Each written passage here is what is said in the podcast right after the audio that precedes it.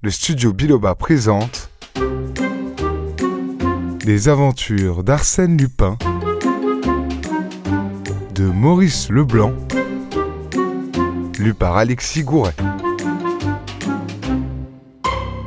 L'écharpe de soie rouge, quatrième et dernière partie. Le 27 décembre, le juge d'instruction l'interpella dans les couloirs du palais. Eh bien, monsieur Ganimard, du nouveau? Non, monsieur le juge d'instruction. En ce cas, j'abandonne l'affaire. Attendez encore un jour. Pourquoi? Il nous faudrait l'autre bout de l'écharpe.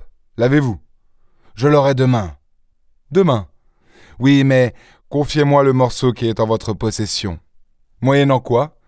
Moyennant quoi, je vous promets de reconstituer l'écharpe complète. Entendu. Ganimard entra dans le cabinet du juge, il en sortit avec le lambeau de soie. Crénom de bon sang bougonnait-il. J'irai la chercher, la preuve, et je l'aurai, si toutefois M. Lupin ose venir au rendez-vous. Au fond, il ne doutait pas que M. Lupin eût cette audace, et c'était ce qui précisément l'agaçait. Pourquoi Lupin le voulait-il, ce rendez-vous? Quel but poursuivait-il en l'occurrence? Inquiet, la rage au cœur, plein de haine, il a résolu de prendre toutes les précautions nécessaires, non seulement pour ne pas tomber dans un guet-apens, mais même pour ne pas manquer, puisque l'occasion s'en présentait, de prendre son ennemi au piège. Et le lendemain, qui était le 28 décembre, jour fixé par Lupin, après avoir étudié toute la nuit le vieil hôtel de la rue de Suresnes et s'être convaincu qu'il n'y avait pas d'autre issue que la grande porte, après avoir prévenu ses hommes qu'il allait accomplir une expédition dangereuse, c'est avec eux qu'il arriva sur le champ de bataille. Il les posta dans un café. La consigne était formelle, s'il apparaissait à l'une des fenêtres du troisième étage ou s'il ne revenait pas au bout d'une heure, les agents devaient envahir la maison et arrêter quiconque essaierait d'en sortir. L'inspecteur principal s'assura que son revolver fonctionnait bien et qu'il pourrait le tirer facilement de sa poche. Puis il monta il fut assez surpris de revoir les choses comme il les avait laissées, c'est-à-dire les portes ouvertes et les serrures fracturées. Ayant constaté que les fenêtres de la chambre principale donnaient bien sur la rue, il visita les trois autres pièces qui constituaient l'appartement. Il n'y avait personne. Monsieur Lupin a eu peur, murmura-t-il, non sans une certaine satisfaction. T'es bête, dit une voix derrière lui. S'étant retourné, il vit sur le seuil un vieil ouvrier en longue blouse de peintre. Cherche pas, dit l'homme. C'est moi, Lupin. Je travaille depuis ce matin chez l'entrepreneur de peinture. En ce moment, c'est l'heure du repas. Alors je suis monté. Il observait Ganimard avec un sourire joyeux et il s'écria Vrai, c'est une satanée minute que je te dois là, mon vieux. Je la vendrai pas pour dix ans de ta vie, et cependant, je t'aime bien. Qu'en penses-tu, l'artiste? Est-ce combiné prévu? Prévu depuis A jusqu'à Z? Je te l'ai-tu comprise l'affaire? Je te l'ai-tu pénétré le mystère d'écharpe Je te dis pas qu'il n'y avait pas des trous dans mon argumentation, des mailles qui manquaient à la chaîne. Mais quel chef-d'œuvre d'intelligence Quelle reconstitution, Ganimard Quelle intuition de tout ce qui avait eu lieu et de tout ce qui allait avoir lieu depuis la découverte du crime jusqu'à ton arrivée ici, en quête d'une preuve Quelle divination vraiment merveilleuse T'as l'écharpe la moitié, oui. Tu as l'autre? La voici. Confrontons. Ils étalèrent les deux morceaux de soie sur la table. Les échancrures faites par les ciseaux correspondaient exactement. En outre, les couleurs étaient identiques. Mais je suppose, dit Lupin, que tu n'es pas venu seulement pour cela. Ce qui t'intéresse, c'est de voir les marques du sang. Suis-moi, Ganimard. Le jour n'est pas suffisant ici. Ils passèrent dans la pièce voisine située du côté de la cour, et plus claire en effet, et Lupin appliqua son étoffe sur la vitre. Regarde, dit-il en laissant la place à Ganimard. L'inspecteur tressaillit de joie. Distinctement, on voyait les traces des cinq doigts et l'empreinte de la paume. La preuve était irrécusable. De sa main ensanglantée de cette même main qui avait frappé Jenny Saphir, l'assassin avait empoigné l'étoffe et noué l'écharpe autour du cou et c'est l'empreinte d'une main gauche, nota Lupin. D'où mon avertissement, qui n'avait rien de miraculeux comme tu vois. Car euh, si j'admets que tu me considères comme un esprit supérieur, mon bon ami, Je ne veux pas cependant que tu me traites de sorcier. Ganimard avait empoché prestement le morceau de soie. Lupin l'approuva. Mais oui, mon gros, c'est pour toi. Ça me fait tant de plaisir de te faire plaisir. Et tu vois, il n'y avait pas de piège dans tout cela, rien que de l'obligeance. Un service de camarade à camarade, de copain à copain. Et aussi, je te l'avoue, un peu de curiosité. Oui, je voulais examiner l'autre morceau de soie, celui de la police. N'aie pas peur, n'aie pas peur, je vais te le rendre. Une seconde seulement.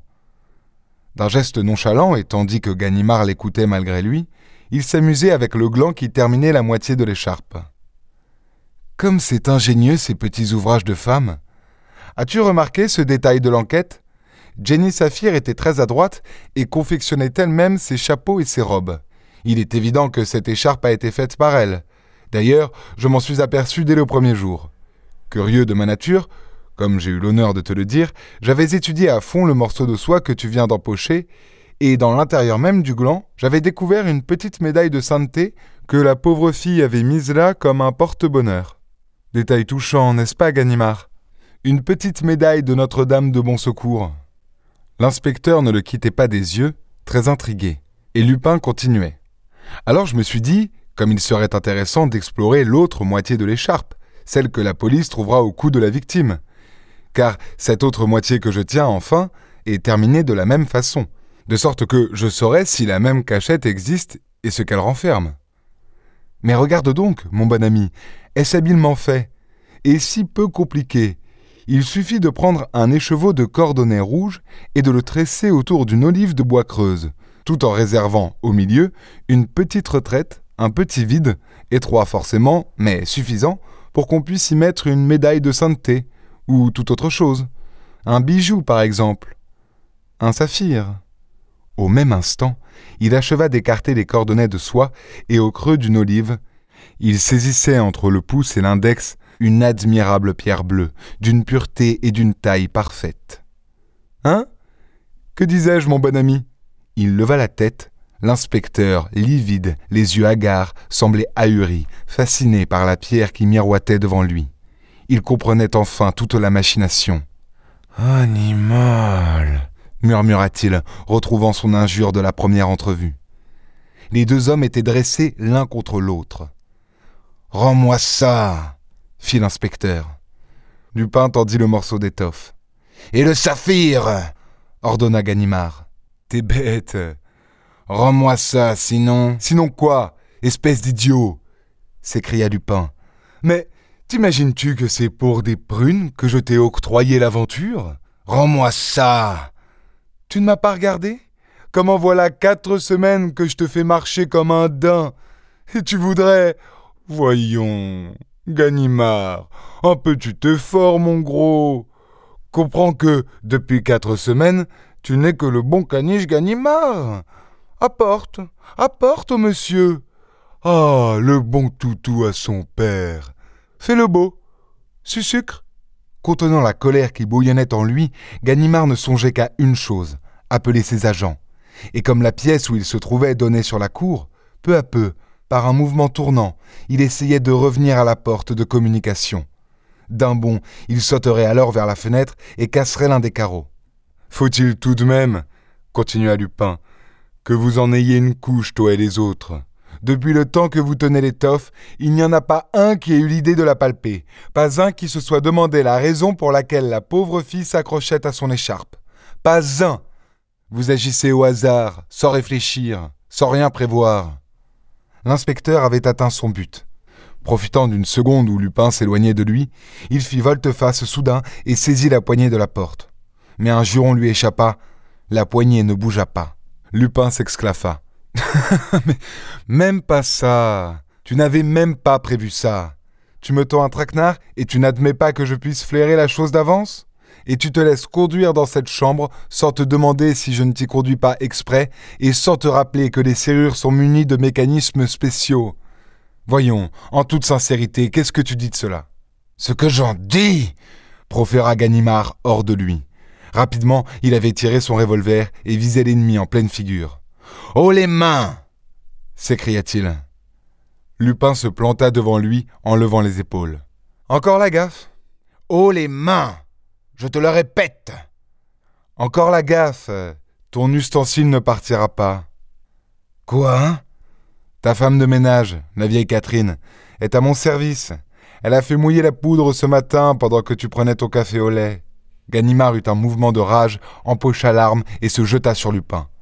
Après? fit celui-ci en l'arrêtant net d'un coup de pied sur la jambe. Leurs vêtements se touchaient presque. Leurs regards se provoquaient comme les regards de deux adversaires qui vont en venir aux mains. Pourtant, il n'y eut pas de combat.